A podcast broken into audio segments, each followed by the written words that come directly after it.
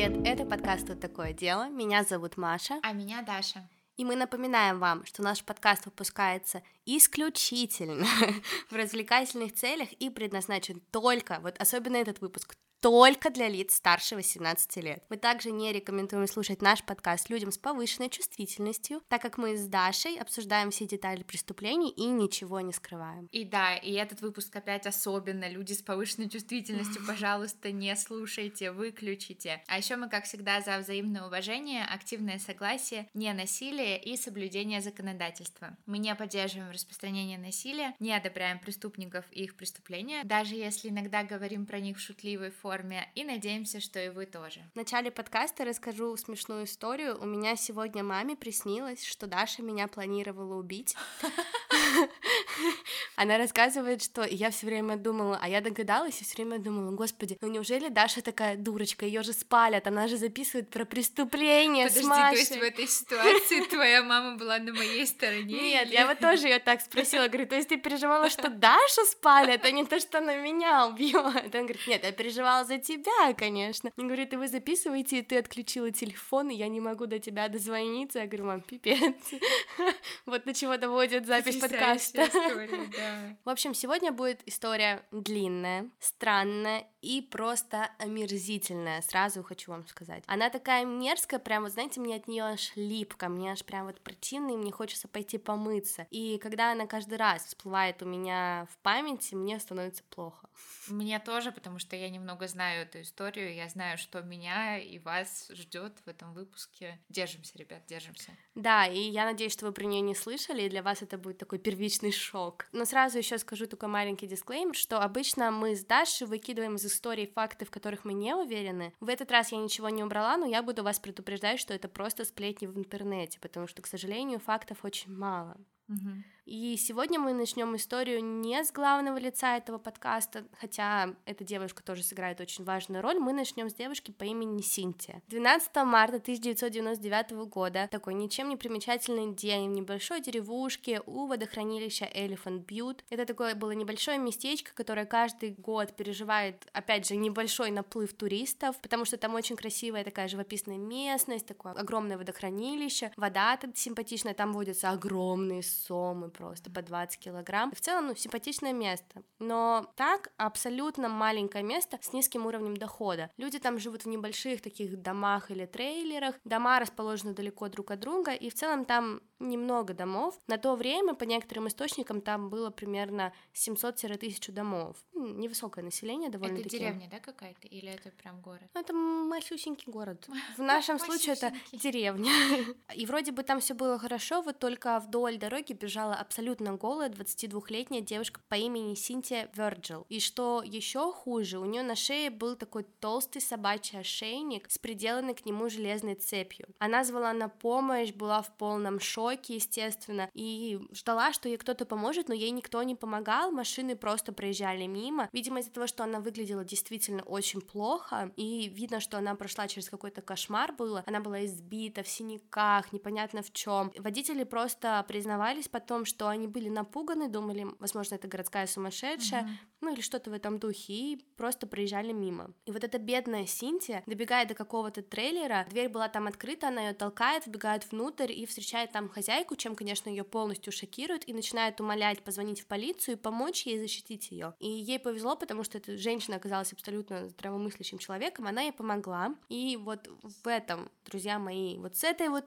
точечки начинается не история, а полный писец. Скажи по-другому. А полный кошмар. Но я бы назвала это по-другому. Даша мне не дает. Да, я Маше запретила. Вот. Ну, не и сов... опять люди меньше 18 лет. Мы знаем, что некоторые наши слушатели несовершеннолетние, некоторые очень чувствительные. Пожалуйста, не слушайте этот выпуск. Там правда полный кошмар, я знаю. Проживающая в том доме женщина по имени Дарлин Бридж позвонила в полицию и до приезда офицеров смогла немного успокоить Синтию. Когда офицеры приехали, Синтия была ну, довольно-таки спокойна, казалось даже счастлива, ну, что она освободилась. И первое, что она сказала полиции, это было «я выжила, я вырвалась на свободу. И это, конечно, просто удивительно. Она даже взаимодействовала с ними, что тоже было очень круто, учитывая, что у нее были ужасные ранения по телу. И, Но ну, она там... была в сознании все время, да? Она То была все время в сознании, да. Мгм. Ее сильно пытали, ее сильно пытали в сексуальном плане, именно в этом плане. Но она была в сознании, она рассказала то, что знала, и также она сказала полиции, что звонок, который они получили за некоторое время до звонка из дома Дарлин, это была она. Она позвонила из дома людей, которые держали ее в заперти, Мгм. но потом поняла, что ей нужно оттуда убежать, что полицию она не дождется, скинула трубку и убежала. И потом позвонила уже Дарлин. Мгм. Поэтому полиции в целом было очень легко связать один с одним и М. понять, где Мгм. находился этот дом и кто же были эти люди. Это был дом Дэвида Паркера Рэя. И это, естественно, то, как его поймали. Здесь можно, конечно, поставить точку, отключиться, забыть навсегда историю Дэвида Паркера Рэя и ужасные события жизни Синтии, но... Ну, мы же Вот. знаем, что вы не отключитесь. Да, мы же не знаем, что же сделал урод Дэвид и кто же он такой. Мы с Дашей знаем, вы нет. Да. С Дэвидом вообще всегда было что-то не так. Я начну так. С самого детства с ним было что-то не так. И несмотря на то, что про детство нам известно мало, я могу с уверенностью сказать, что это результат его семьи и воспитания в целом. Что это не он родился долбанутым, а семья была нормальная, а семья была долбанутая тоже. Мгм. Если вы начнете делать research о Дэвиде и его семье в целом, то информация поверхностная такая одна. Его отец был заядлым алкоголиком и регулярно избивал Дэвида, не по-человечески. Ходят слухи, что отец Дэвида не просто избивал ребенка и заставлял того думать, что он ничтожество и никому не нужен, но и что он часто показывал ребенку, ну, очень много порно. Очень много порно. И это были там не какие-то фильмы для взрослых, с которыми дети сталкиваются, знаете, там в интернет зашел погуглить, вы- Мгм. как раньше, помнишь, было, вылетала реклама, которую нельзя было закрыть. Нет, раньше же были еще на каких-то каналах такие Да, после РЕН-ТВ. 12. Да, да, да, да, да. Не, оно было хуже, когда вылетал вирус в виде порно рекламы. Это было как вкладка в Google там или что там раньше был А, Explorer. он не давал тебе ее закрыть. Да, это было ужасно просто. Это был кошмар. Нет, не такое там было порно, это были ужасные БДСМ, прям очень жесткое БДСМ. Ну, я не могу просто описать того, что там, скорее всего, было. Не надо. Но вы должны понимать, что это было реально не то, что вы там загуглите, и то, что вы первые увидите. Это был такой прям жесткий контент. И это было не так, что он, конечно, садил Дэвида и заставлял его смотреть и держал голову, не дай Как бог. это да, да, да, это было не так. Это просто было везде дома, это были журналы, это были видео, вообще разного типа. И Мгм. Дэвид, как проживающий в этом доме ребенок, он, естественно, стал потребителем такого контента. И так продолжалось примерно до 10 лет, пока Дэвид совсем не надоел своему отцу, и тот его не скинул жить на бабушку с дедушкой, сказал, ну все, отвали от меня. Жесть. Вот. А мать? А где была мать? Одна я бросила. А. У Дэвида была еще сестра, С которой он, естественно, жил у отца. Та, конечно, тоже через многое прошла, но оказалась абсолютно нормальным человеком потом. А с Дэвидом все не так. Еще одна сплетня, которая ходит онлайн, говорят, что пока Дэвид жил у бабушки и дедушки, бабушка регулярно совершала над Дэвидом насилие сексуального характера. И что ей очень нравилось, когда ее бьют. И, ну, ей нравилось, когда все, что происходит в постели, было довольно такого насильственного характера, так сказать. Я опять же пытаюсь говорить очень правильными терминами сейчас. То есть это было не так, что там Ей нравилось, когда ее по попе там шлепнули. Нет, это был совершенно другой уровень, совершенно. А нам можно говорить про шлепнули по попе применимо к бабушкам? Давай не будем так говорить. Почему? Маш, я не знаю, я испытываю какую-то неловкость. Если бы меня кто-то в ушах сказал про, про, про шлепать Бабушек по Бабушек. попе. по попе, я бы как минимум смутилась. Но Давай. это еще начало, это только начало. Я поняла, ну просто тут бабушка. Но она была, прикинь, какая родина. Это было, ну сколько, ну ему было, ну может быть, больше 10-12 лет. Это ужасно. Если это правда, просто это довольно специфические такие сплетни, знаешь. Это как бы не сплетни типа, ага, ну я даже не могу придумать нормально что-то. Это очень специфично, очень. Ну да. А дедушка его был очень религиозным. С такой бабушкой. Да, и когда его не удовлетворяло, каким образом себя ведет ребенок, там, А за женой своей он не следил. видимо, нет. Он просто избивал ребенка. И ему было на самом деле все равно, где они или что. Если ребенок себя плохо вел, например, в магазине, в супермаркете, там, на, в очереди на кассу, он мог его просто с разворота вмазать ему, и ему вообще было все равно. Я лишний раз подчеркну, что это сплетни, но я сразу скажу, что в существовании таких моментов я, если честно, не сомневаюсь, учитывая, каким получился Дэвид. Честное слово. Тот факт, что Дэвид был абсолютно помешанным, и на это повлияло его детство, я тоже не отрицаю. А еще Дэвид был сам по себе очень странным. Его сестра рассказывает, что когда ему было лет 14, она находила в его комнате много жесткого порно. В принципе, объяснимо. Уже в том возрасте, я не знаю, наверное, это начало подросткового возраста, когда мальчики начинают это вот все исследовать, испытывать к сексуальному взрослению интерес, к сексу uh-huh. интерес, но ему не нравилось там, ну даже, знаете, такого типа, ой, руки связали, ой, тут пошлепали, опять же, нет. Он специфично выбрал и интересовался садомазохизмом. Его привлекало физическое и душевное страдание, и, скорее всего, уже тогда это было именно что-то не в отношении его, естественно, это был не мазохизм, а в отношении его партнера, потому что он выбрал садомазохизм. Дэвид вырос и стал жутким приверженцем отношений раб-мастер. На этом этапе, скорее всего, у него и началась ненависть к женщинам тоже. Я не знаю, было ли насилие над ним со стороны бабушки или там то, что мама оставила его или еще что-то, но в любом случае из подросткового неприятия это все становилось какой-то ненавистью. Но это было не так, знаете, как там какие-то серийники, которые ненавидели и убивали женщин. Нет, Дэвид много раз женился, у Дэвида были девушки, Дэвид обожал свою дочь, как мы потом узнаем. У него была дочь. Ой, там вообще мерзкая ситуация будет. Вот это вот все у него было, но просто в плане каких-то сексуальных отношений он ненавидел женщин, ему нужно было их унижать, и он сам потом говорил о том, что я могу только прийти к какому-то завершению, если человек будет испытывать боль. Если я вижу настоящий страх на лице этого человека, тогда мне хорошо. В другом случае, знаете, нет. Это как какой-то кайф. Ты за ним бежишь, как будто бы. Вот так он говорил. Психологи тоже указывали, как и мне показалось во время research а, вот факт того, что отсутствовал мать, жестокий отец, которым он был не нужен, дедушка с необоснованными требованиями, возможно, это бабушка, все понятно. В школе Дэвида тоже гнобили в первое время, потому что Дэвид был выше среднего ребенка его возраста, и он был очень худым. Плюс наверняка как ребенок ему было сложно переваривать эмоции и абьюз, через которые он проходил. В школе он был таким социально неустроенным, грубо говоря, и его начали, естественно, булить. Но учителям он нравился, потому что он не буянил, он был тихим, он выполнял задания, он в целом был, ну, такой нормальный. В какой-то момент Дэвид обзавелся друзьями, он стал старше, и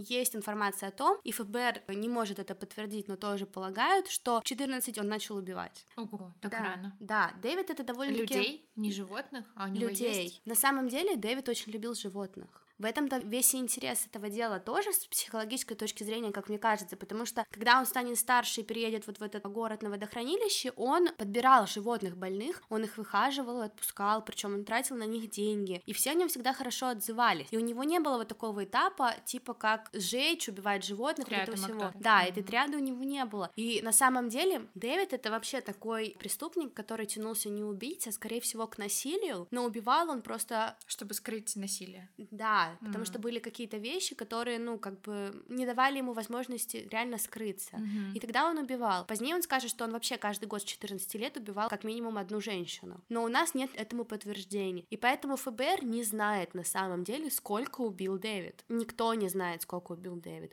Но полагает, что это там 60-80. Но мы не знаем. Нет этого А подтверждения. установленное какое число жертв? Мало. Мы к этому придем. Мгм. И в 14 лет он такой стоит в школе и говорит, ох, Эдди, ты даже не знаешь, что я делал на прошлых выходных. Я заговорил с девчонкой на велосипеде, и когда мы с ней гуляли по лесу, я привязал ее к дереву, изнасиловал, а потом стал пытать, потому что мне нравится смотреть, как они плачут и страдают. В 14 лет. А потом я ее убил. А И- эти что? «А, ну ок. Окей.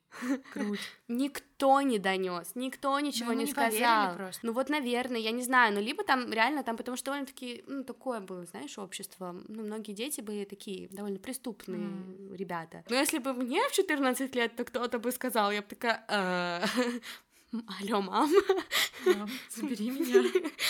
мам, помоги. Я не знаю, правда это нет, опять же, но по факту это очень даже может быть, потому что даже ФБР этого не отрицают. Да и на самом деле, вы знаете, даже когда Дэвид показывал своим поведением какие-то другие подозрительные вещи, никто его не вел к психологу, никто там не выявлял ничего, никто ему никогда не помогал. Единственное, что у Дэвида реально хорошо получалось, это строительство всякое там. Ремонт, ему нравилось чинить машины и все остальное. Это ему поможет зарабатывать в будущем, и это поможет ему построить камеру пыток, сюрприз-сюрприз, спойлер. Последний год школе Дэвид жил со своей мамой, потом он не пошел в старшую школу, и в целом его общая оценка была D, то есть самая низкая, потом F же только, а, D, C, A, B, C, D, а, D, потом F. Короче, почти самая низкая. И почти провал, и он понял, что дальше в школу ему не надо. И Дэвид такой, ну ладно, я не буду расстраиваться, познакомился с девушкой, на год его младший, повстречался с ней два года, а потом они поженились. Через пару месяцев, даже там чуть раньше, он ушел в армию и стал работать там механиком. Так что можно сказать, что у Дэвида вроде как наладилось все в жизни. Но не совсем на самом деле, потому что так же сильно, как Дэвиду нравилось быть механиком, ему не нравилось быть мужем. И хоть в 1960-х годах или в 60-м году, я точно не могу сказать, его жена и родила ему ребенка, в 61-м они уже развелись. Дэвид даже получает опеку над ребенком, но думаю, да ну его этого ребенка, оставляет его с матерью, а сам уезжает работать за границу. Потому Дочка, что... да, девочка? Нет, еще нет. Мальчик был. Угу. Потому что ребенок был ему не нужен. Дэвид хотел жить, творить и быть свободным, так сказать. Он знакомится с другой женщиной в 62 году, но этот брак продлился всего несколько месяцев. Вернувшись в США, он переезжает к своей матери опять. Ему было 23 года, он работал механиком. К той матери, которая его бросила? Да, он с ней потом жить начал. Он переезжает к маме, в 23 года начинает работать механиком. А, то есть он прям совсем рано и ребенка родил, да, и замуж он в старшую школу не пошел. А-а-а. Да, Понятно. ну такое как бы парень, знаешь, от вида выбросил.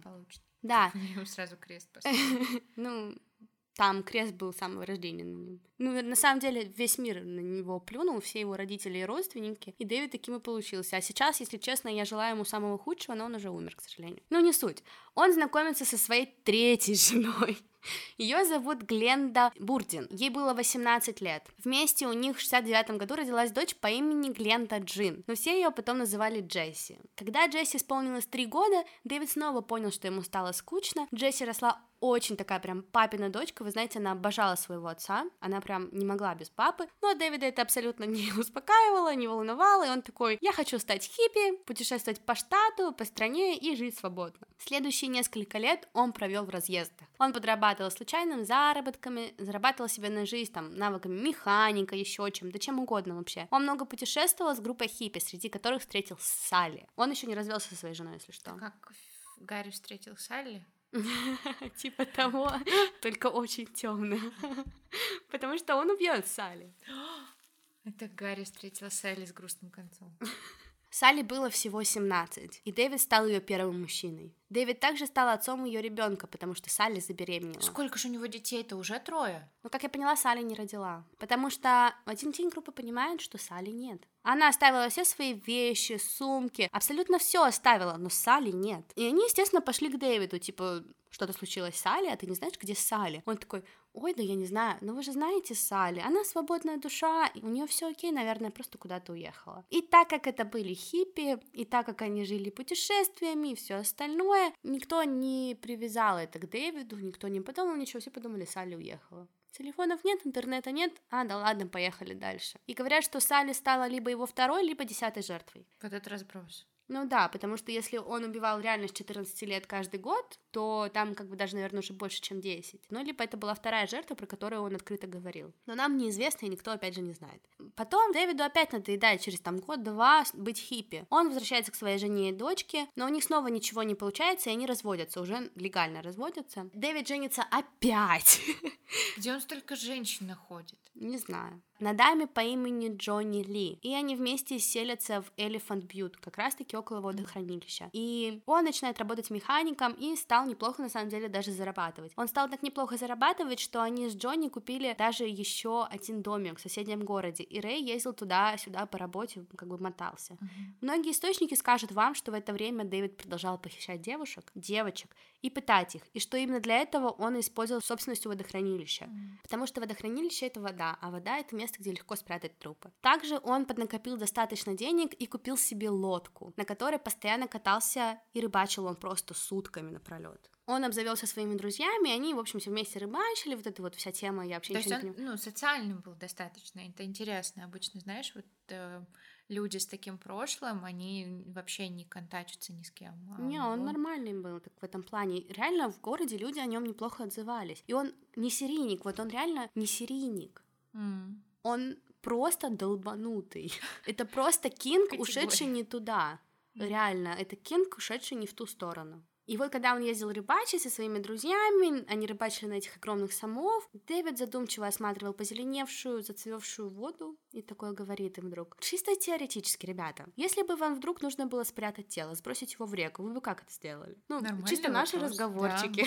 Да, все друзья такие, ой, ну мы бы сделали там это так, так, мы бы нашли самое глубокое место, сделали бы как в фильмах, залили бы ноги бетоном и там цементом, либо вообще все тело залили в цемент, либо что-то такое сделали, чтобы оно не всплыло, и сбросили бы его в воду. А ты бы что сделал, Дэвид? И Дэвид такой просто, он говорит, ну, во-первых, я бы разрезал тело. Это делается для того, чтобы оно не вздулось. Потом я бы запрятал в него камни, шил это все и скинул в реку, шил бы проволокой и скинул все в реку, потому что цемент в реке это странно, и потому что то, что зацементено, оно не разлагается. То есть, если даже ее тело съедят и тело пропадет, в любом случае, там, смоет течением кости, еще что-то, ноги останутся в цементе. Это ненормально. А вот камни, камни по всему дну в реке. Плюс рыбы съедят тело быстрее, и останутся только камни и два кусочка проволоки. Чисто Маша, когда она мне рассказывала, как правильно закапывать тело, чтобы его не нашли, что нужно закопать труп животного, а потом поднять.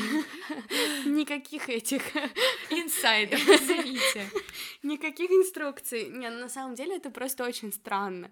Я бы просто, ну, я, конечно, понимаю, что все такое обсуждают, и наверняка, ну, наверное, я надеюсь, что все такое обсуждают. Ну, мы такое обсуждаем всегда. Ну да, и как бы, наверное, никто никогда ни о чем, ну, подумали бы, прикольно, вот это он клево придумал, надо запомнить, ого. Но в целом, как бы, ну, никто реально вот так не задумывается. И Дэвид весь такой хорошо зарабатывает, помогает животным и все остальное, но его очередной брак снова раскалывается. Практически сразу же после развода он знакомится с Синди Хэнди, которая работала в государственном парке водохранилища. Здесь скажу сразу, что нам непонятно, либо Синди познакомилась с Дэвидом практически сразу после развода, либо намного позднее. Но в целом в жизни его появится Синди, и это будет последняя его такая дама сердца, если это можно так сказать. А еще с Дэвидом на тот момент жила его любимая дочь Гленда, которую все называли Джесси. Mm-hmm. Ей было уже тогда 19 лет, да, и все ее детство она как и Дэвид имела открытый доступ к порно. И, как я понимаю, еще и знала о проделках отца. Когда она переехала к нему окончательно, они стали постоянно вместе осуществлять насилие над женщинами вместе. Вот это отношение папы и дочки. Отцовская любовь. Вот это связь, это я понимаю. По ее словам, Дэвид тогда не просто находил девушек и девочек, особенно девочек, потому что ему нравилось помоложе. Он их насиловал и пытал. И потом, нет, он не отпускал их и не убивал. Они жили недалеко от границы с Мексикой, и он вез их туда и продавал в рабство. То есть он не просто превращал... Он зарабатывал на этом? Да, и он не просто превращал жизнь девушки в ад, он делал так, чтобы ее жизнь до последнего ее дня была полнейшим адом.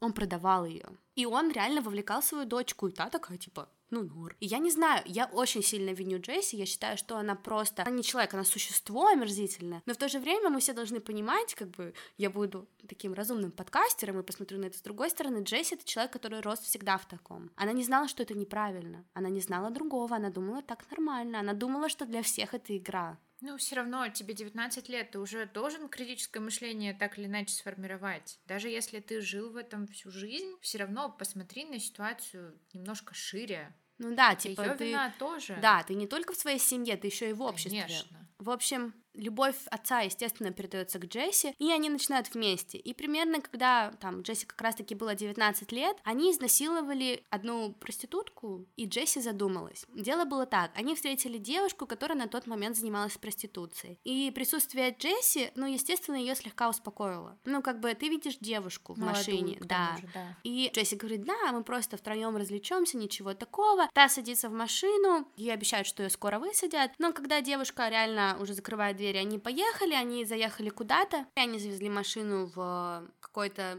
удаленное место, и над ней стали просто жестко издеваться. И ее жизнь, скорее всего, бы закончилась, но ей удалось выбраться и убежать. И во многих других источниках и подкастах говорят, что именно в тот момент Джесси впервые, впервые задумалась, а действительно ли легально то, что она делает со своим отцом. И как бы, да, папа говорит, что это нормально, бла-бла-бла, но вот этой девушке же было очень сильно плохо, и как будто бы это была не игра для нее, и она задумалась. И Джесси, терзаясь сомнениями, пошла в ФБР. Как, прям сразу ФБР? Да, она пришла в офис ФБР и говорит, мне что вам рассказать, и рассказывает все. То есть не в полицию, а... Да, она поехала в город ближайший, где было в этом штате а, офис ФБР, и рассказала им все. Это был 86-й год, и она такая заявляется на пороге и такая... Эм, ну, в общем, мой отец и я иногда мы насиловали девушек, пытаем, а потом продаем в рабство в Мексике. Прикинь, ты такой утром приходишь к себе С на кофе. работу в ФБР, заварил себе кофейку, тут к тебе приходит девушка такая, эй, эй, знаешь что? Да. Такой,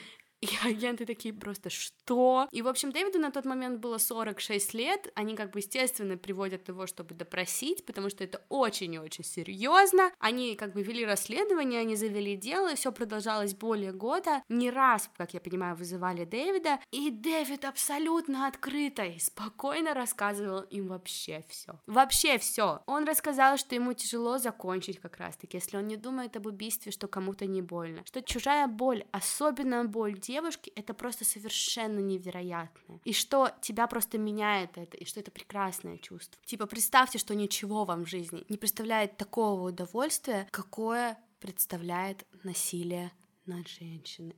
И все такие, вот и fuck.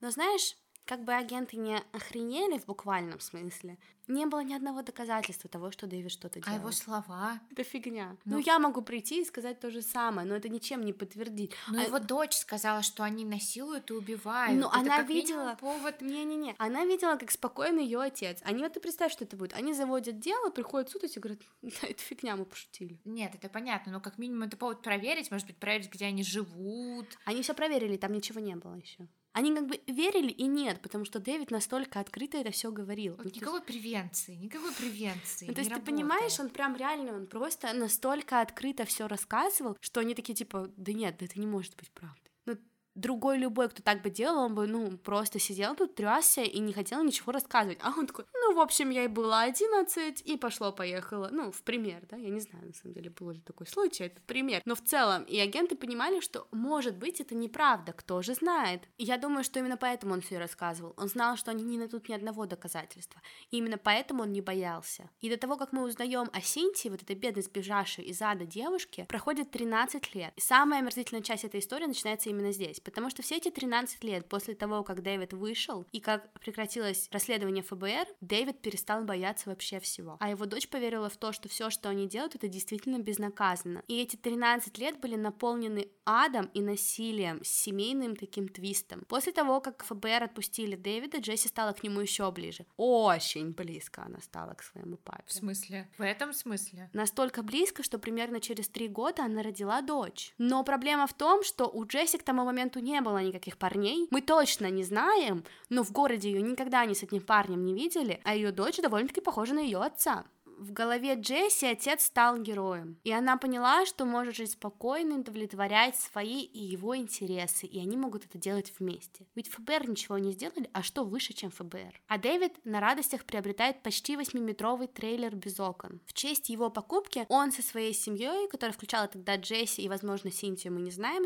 ну, точно, написали на стене Satan's Death, смерть сатаны. Дэвид поставил трейлер на заднем дворе и скрупулезно занимался его ремонтом и обустройством. Он тратил все свое свободное время на это. Он установил туда электричество, звукоизоляцию, установил усиленную раму, чтобы никто не мог сбежать. Называя трейлер Toy Box, то есть ящик игрушек, mm-hmm. этот больной на всю голову психопат строил свою камеру пыток. На его обустройство Дэвид потратил более 100 тысяч долларов и бесчисленное количество часов. И он был очень и очень организованным. Он все продумал, он все разложил. То есть, если вы заходите в этот трейлер, этот трейлер, кстати, стоит в ФБР. Это музей, да. у них? Mm. Ну, не музей, как бы это для сотрудников ФБР, а. естественно. Это не музей, ты туда не можешь зайти, но он стоит там до сих пор. Если вы туда заходите, там вот прям вот, ну, все конкретно было поделено. И вы даже представить себе не можете, что там было. Это трейлер был полный секс-игрушек и устройств для пыток. От прям вот кнутов, цепей, шкивов, там ремней зажимов, распорок для ног до хирургических лезвий и даже пил. Там был гроб с меховой подкладкой, и Дэвид помещал туда своих жертв. В гробу были дырки, через которые он мог продолжать человека пытать. Еще у него были такие коробки, которые только на голову одевают. По всему трейлеру он расставил кукол довольно там реалистичных. Он их завязал там веревками, согнул их в позы, цепь, не цепь, ну типа знаешь, грубо говоря, такой создал атмосферу. На стенах он понаклеил или сам нарисовал, я не уверена, способы различных пыток. Еще у них там был генератор, который они использовали, чтобы пытать жертв электричеством. А еще они смогли купить самое настоящее медицинское гинекологическое кресло. Ну, прям как в кабинете у врача. Ну, вы знаете, дамы, вы точно знаете. А над креслом он повесил зеркало, чтобы жертва видела абсолютно все, что с ней делают. Что они берут, с чем они работают, куда они работают,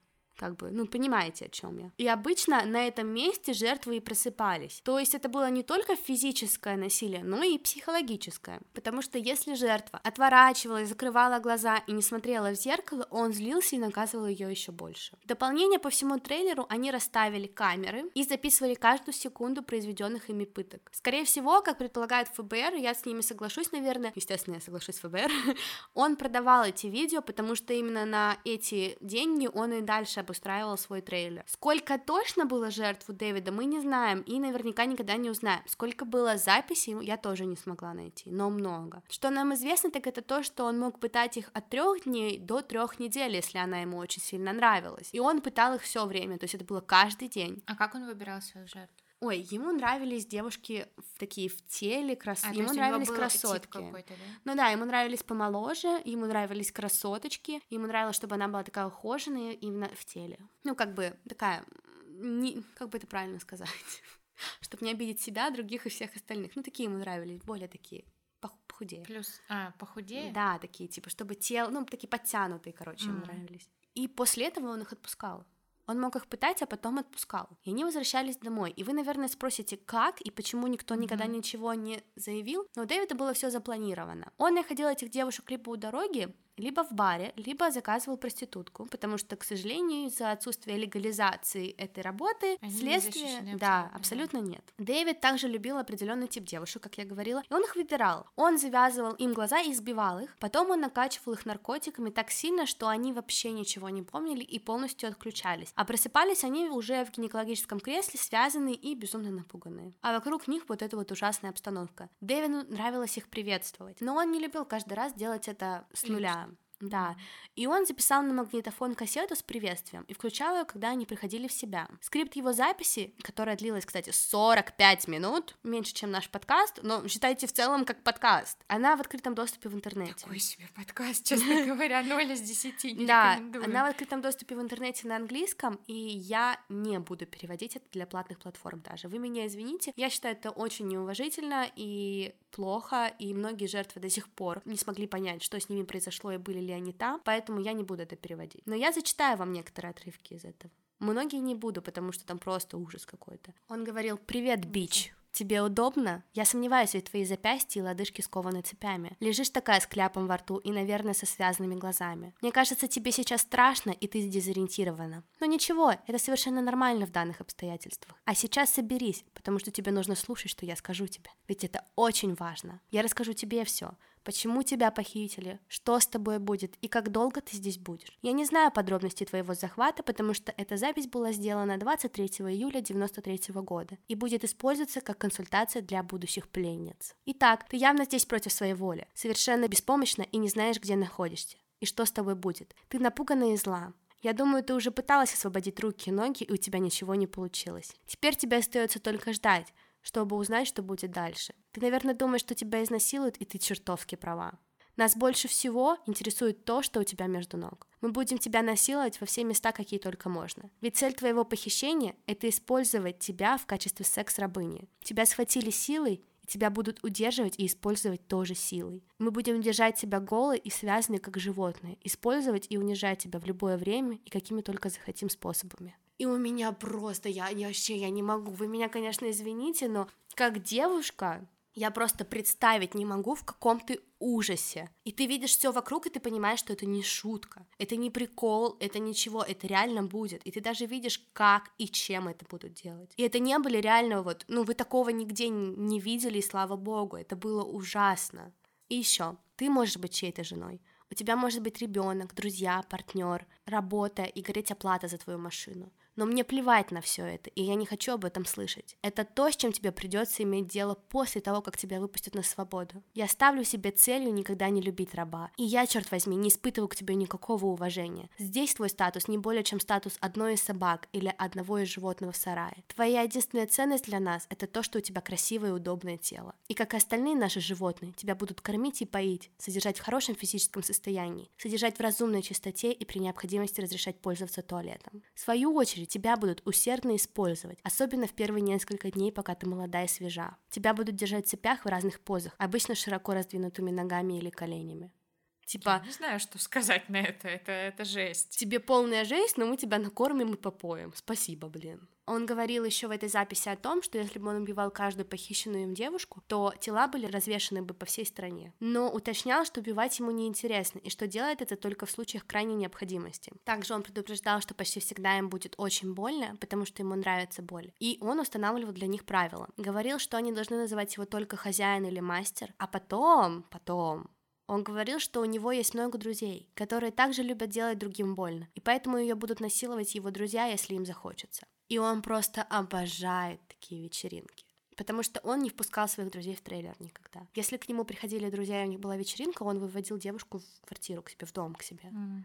А еще просто омерзительно, вы можете сейчас перемотать, если вам совсем мерзко, но у него была собака. У него было несколько, как я поняла, собак, но что одна точно. И про нее он в записи тоже говорил. Он говорил, что из-за того, что его друзья скучные и у них слишком плохая фантазия, иногда он приводит собак. Он говорил, он делает это не часто, но своих собак как бы в девочках не ограничивает. Он говорил по-другому, но я не буду говорить, как он говорил. И в этом транскрипте он прописывает то, как она будет себя чувствовать и что будет происходить, и вот это вот все остальное, и что ему рассказывали другие девушки. И он говорит это таким простым языком, вот как будто бы про погоду просто. И еще после того, как он говорит это все очень простым языком, он говорит, а, ну да, и мне очень нравится, когда со мной занимаются оральным сексом. У тебя, конечно, будет желание укусить меня, но я советую тебе этого не делать, потому что иначе я отрежу тебе сосок. А если ты укусишь меня очень сильно, я отрежу тебе грудь. И потом он все заканчивает и говорит, ну, в общем, будьте спокойны, вы всем мне повинуйтесь и покажите свое уважение. И если все хорошо пройдет и всем все понравится, я вас просто отпущу. Потому что убивать опять же ему не хочется. Да и она, наверное, тоже не особо хочет умирать, он говорил. Он перечисляет, что под определенными средствами он ведет ее в состояние гипноза, а потом заставит ее забыть все, что с ней произошло за последнее время. И через пару дней она даже не вспомнит, что было, ей просто будет очень больно и плохо, но она оклемается и продолжит свою жизнь. И в конце он говорит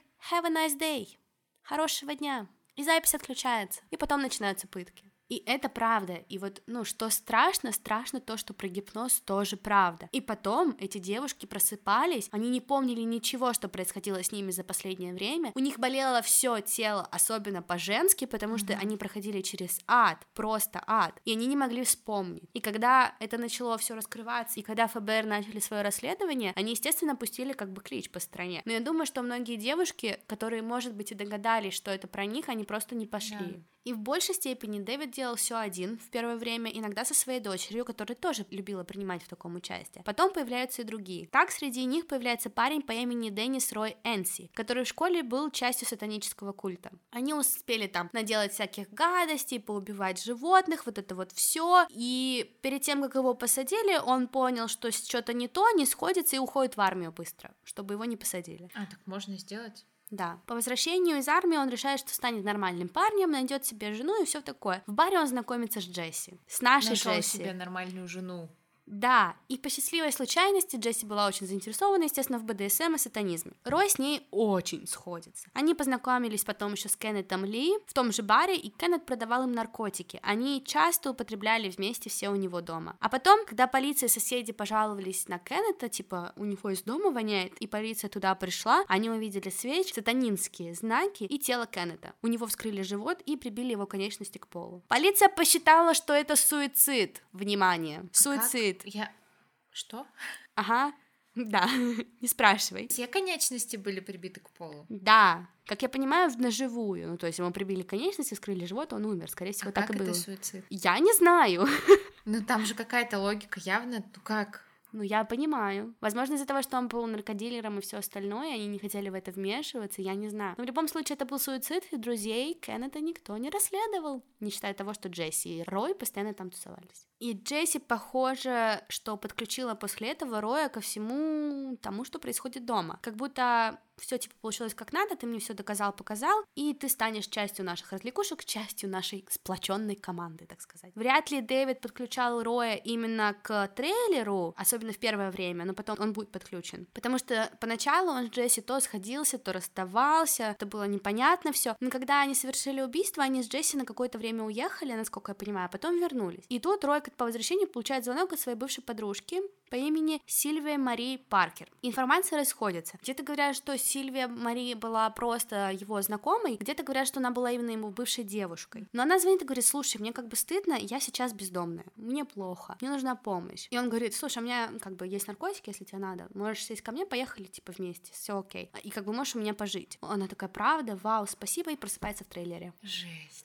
Но единственная проблема была в том, что Сильвия Мари была очень хорошим человеком, и ее многие знали. Люди очень сильно беспокоились о ее пропаже. Ее искала полиция практически сразу, несмотря на ее тогдашнее состояние в плане бездомности. Но это пошло ей не на руку, потому что после трех дней им стало понятно, что ее будут искать и все остальное и могут привязать. И Рой ее задушил, а Дэвид это снимал. И ФБР верит в то, что Дэвид это видео продал тоже, что супер нелегально. Ну, естественно, убивать тоже нелегально, но как бы такие видео продавать тоже. И тут вот как раз-таки и в историю я хочу включить Синти. Хотя она вроде как и знакома была с Дэвидом раньше, некоторые говорят, но многие говорят, что Синти познакомилась с Джесси и Рой в том же баре. И именно Джесси привела ее в дом к Дэвиду. Но в любом... Синтия это девушка, которую искали, которая бездомная? Нет, это другая, это другая. Та а. была Синтия, да, она тоже, имя, имена сходятся, но это была а. просто другая женщина, которая тоже была такая, она была в преступнице слегка, вот это вот все. А она как вообще появилась? Она просто Просто появилась. Да, она либо с Дэвидом конкретно познакомилась, либо с Джесси. Я склоняюсь к тому, что с Джесси об этом больше пишут, непонятно. Но Джесси приводит ее в дом, и они как бы начинают вчетвером жить. И говорят, что они вчетвером очень часто тоже устраивали вечериночки, именно такие, типа развлекались как могли ребята. Вот. Но... дело семейное. Ну да. Но потом Синти просто безумно влюбляется в Дэвида. Просто безумно. Ей хотелось прям эксклюзивности с Дэвидом, и она делала абсолютно все, чтобы он был счастлив и чтобы он был доволен всегда. Все, что он не хотел, как он хотел, неважно. Она радовалась всему и делала все и соглашалась на все. И перед тем, как она стала напарницей конкретно его, он сказал ей, что она должна показать ему, что она готова и может. И когда Синти нужно было уехать на три дня из города, он сказал, в смысле ты уедешь? Но мне эти три дня будет очень плохо, ты должна найти для меня меня девушку, чтобы мне не было плохо, грустно, одиноко, чтобы мне было чем заняться. И она пошла и нашла ему девушку и привела. И Дэвид сказал, а теперь тест. И он написал 18 вещей, которые Синти должна сделать с этой девушкой. Например, резать ее, первый день бить ее очень сильно электрошокером, потому что когда он бьет жертв электрошокером, они сразу же сдаются. Он написал, что в первые несколько часов Синти должна быть очень агрессивной, очень, постоянно. Но через пару часов жертва устанет, и тогда у Синти начнется все веселье. Он даже написал, как словесно она должна девушку унижать. Так что по итогу Дэвид не сделал из Синти вот раба в его понимании или жертву. Он сделал из нее того, кто тоже получал удовольствие в трейлере. И потом он говорил о том, что многие девушки-рабы не должны ублажать Синти, потому что Синти тоже нравится оральный секс. Какие? Что у них вообще за что да. у них в головах происходит. И позже, когда Синти поймали, она говорила, что Дэвид промыл ей мозги, заставил ее заниматься таким, что она на самом деле не сделала бы никогда, она не хотела и пошло-поехало естественно. И так они и продолжали. И у меня просто в голове не укладывается, как через это проходили люди, как никто ничего не заметил по соседству. И в один из дней Синти и Дэвид решают поехать в Альбукерке. Это город, где Дэвид как раз-таки жил, женился, вот это вот все остальное. Там они стали договариваться с мужчиной и, заплатив ему 30 долларов, ожидали девушку в своей машине. Синтия, как раз-таки та самая, садится в машину. В да. Угу. И Дэвид начинает при прикапываться к ней и прикалываться над ней. И он говорит, типа, что он полицейский и что все, короче короче. Mm-hmm. Мы тебя взяли, мы тебя посадили, естественно, Синти пугается. Она пытается убежать. Дэвида, рабыня, жена, девушка Синди, ее удерживает. Потом они вместе накачивают Синти наркотиками и, ну, все. А подожди, я не понимаю, их одинаково всех, что ли, зовут? Всех трех? У меня эти все девушки на S в голове перепутались. Ну да, к сожалению. Типа одна так. Синтия, вторая Синти.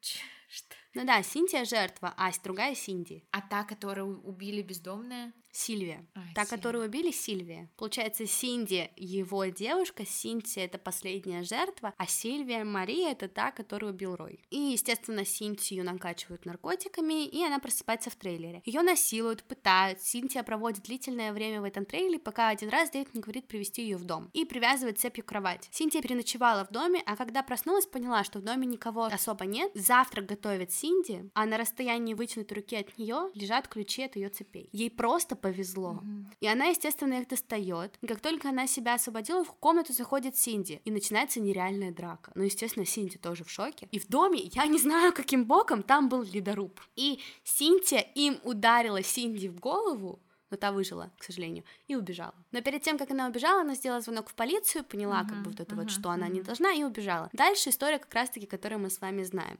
Над делом работала 100 следователей. Полиция, полиция штата, ФБР и все остальное. Их арестовали, естественно, сразу, и они начали расследовать это все серьезней. ФБР-агент по имени Пати Раст занималась расследованием и упаковкой доказательств из трейлера. А еще она должна была конкретно зарисовать, где все находится, описать вот эти вот все предметы и все это аккуратненько упаковать для того, чтобы потом представить это все в суде. И это все должно было оформлено очень правильно быть, чтобы потом адвокаты не смогли использовать это против них. И как только они туда заходят в впервые с агентами, их было, по-моему, трое, им сразу стало плохо. А ФБР-агенты — это люди, которые видели, ну, очень много. Они нашли камеру, поняли, что там будут кассеты, они смогли даже кое-что посмотреть. Всем стало понятно, что трейлер — это огромное доказательство, и представляешь, они выходят из трейлера, там вот журналисты, все дела, и одного агента просто сразу тошнит. Там просто был такой ужас, что его просто сразу стошнило. А потом как раз-таки пришла Пати и стала заниматься. Одна. Она одна все зарисовала, сама писала и сама упаковала рисовала, она все посмотрела. Она провела в трейлере пять дней. Пять. Потом она вернулась домой, она улетела домой к своим родителям, и она застрелила себя из служебного пистолета. Потому что она просто не смогла переварить это все. И это просто ужасно. Это просто ужасно. Но перед этим она сдала все документы идеальные документы. И говорили о том, что в этом трейлере было такое чистое зло, ты просто вообще не можешь это переварить, что это вот не просто зло, там, серийный убийца и все, это было какое-то нереальное зло в чистом его проявлении. Отдельная группа ФБР агентов стала просматривать все записи Дэвида в надежде найти жертв. Они посмотрели все записи. Но на всех этих видео у девушек были закрыты лица, и ФБР не смогли узнать, кто эти люди. Ни одна девушка практически не была опознана. Они цеплялись буквально за шрамы, за тату, никого они не смогли найти. И проблема в том, что тела этих многих девушек могли бы быть найдены, но никто не знает, что это именно жертвы той Killers, и они лежат как безымянные mm-hmm. или там к жертве чего-то другого,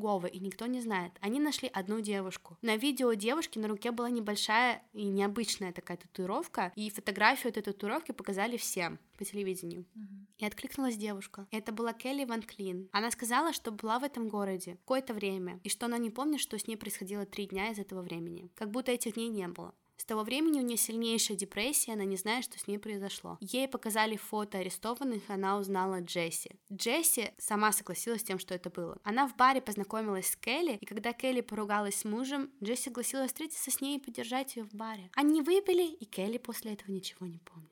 Точнее как, Джесси помнит и Келли, что Келли было очень плохо, Джесси предложила ей поехать в дом своего отца, а там она уже совсем ничего не помнит. Но ей показали видео, Келли сама захотела посмотреть видео и узнать, что с ней произошло. И самое что ужасное, после того, как прошли эти три дня пыток, Дэвид сам привез Келли в дом к мужу и его родителям, они жили все вместе. И Дэвид сказал, что он нашел ее на пляже, Таня ориентировалась в пространстве и просила привести ее по этому адресу. И муж и родители безумно разозлились. Они все думали, что она ушла в какой-то наркоманский вообще запой, непонятно что. Муж ее бросил, выгнал из дома, у нее ничего тогда не осталось, у нее по всему телу были травмы, ей было больно, ей было плохо, и она, она не могла не ничего вспомнить. Бедная. И все эти девушки не умирали, но их жизнь становилась адом. И потом Келли переехала, вышла замуж, но у нее были огромные проблемы в плане интима, огромные. Она страдала от кошмаров, ходила к психологу, но ничего не могла вспомнить, пока не посмотрела видео. Всем четверым предъявили 93 года. Посадить их пытались mm-hmm. на 93 года. Дэвид говорил, что все женщины с видео были частью BDSM комьюнити, и всем это очень нравилось. Мол, это было все обоюдно. Да, им больно, но как бы в BDSM всем больно, и всем это нравится. Синди испугалась обвинения и призналась свою вину сразу же. Она ни разу не пожалела жертв, ни разу не извинилась извинилась,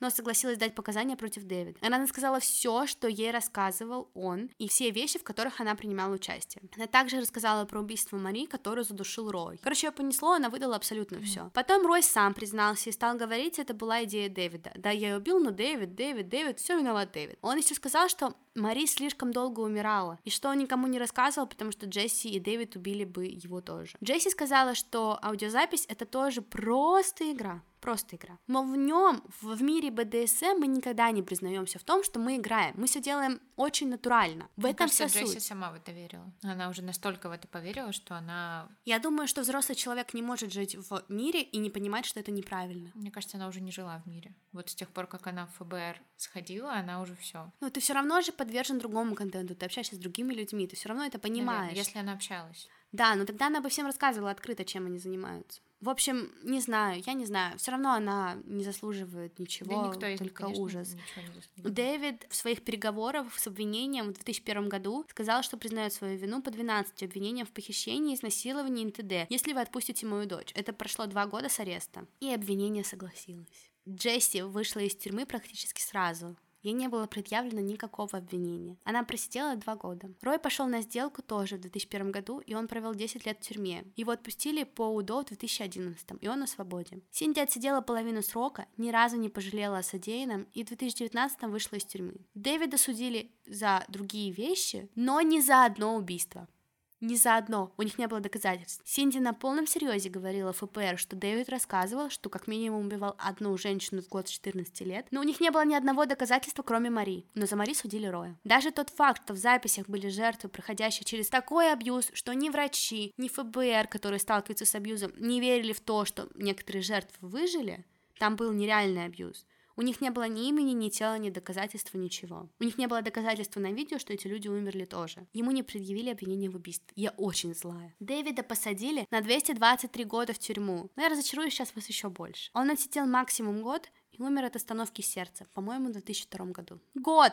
Сейчас все свободны, живут, и все ок у них. Говорят, что Рой даже заводил Инстаграм какой-то раз, но я не смогла этого найти. Они живут очень тихо, я не смогла найти их фотки сейчас, я не смогла найти никакую информацию про них. ФБР верит в то, что как минимум 300 человек пострадали от Дэвида. Минимум но похоже на то, что больше 80. И очень-очень грустно, ФБР создали целую страницу про личные вещи и украшения, которые нашли в Тейлер Дэвида. Они отфотографировали каждый из них в надежде, что кто-нибудь идентифицирует и, ну, откликнется и скажет, что там это моей дочери или там это мое. Все тела, насколько я знаю, не было никаких откликов, и вы можете посмотреть и там. Но это правда грустно. Ты вроде смотришь, и это просто украшение, но потом ты понимаешь, что это женщины, которые прошли через просто ад, что хуже быть не может. Это кошмар. Мне нечего сказать. Я даже не хочу здесь ничего говорить и как-то это комментировать, потому что это мерзко, отвратительно, и мне очень плохо. Все, я, закончила. Это мы хотели вам сороковой выпуск сделать про эту историю. Мы запланировали это уже, наверное, сколько, шесть месяцев назад. Такой особенный сороковой выпуск у нас должен был быть. Но мне было, знаете, как мерзко, когда я это все читала. И, к сожалению, в интернете есть даже информация о том, какой, что использовал Дэвид. И это очень плохо, я считаю, что это должны удалить. Поэтому, пожалуйста, даже если вы будете рассказывать эту историю кому-то, будьте осторожны, будьте внимательны в том, как вы говорите. Мы с Дашей этого не одобряем, не поддерживаем, повторюсь. Мы не хотим, чтобы такое произошло хоть с кем-то, а дамы, вы будьте осторожны. Всем пока. Пока. Простите.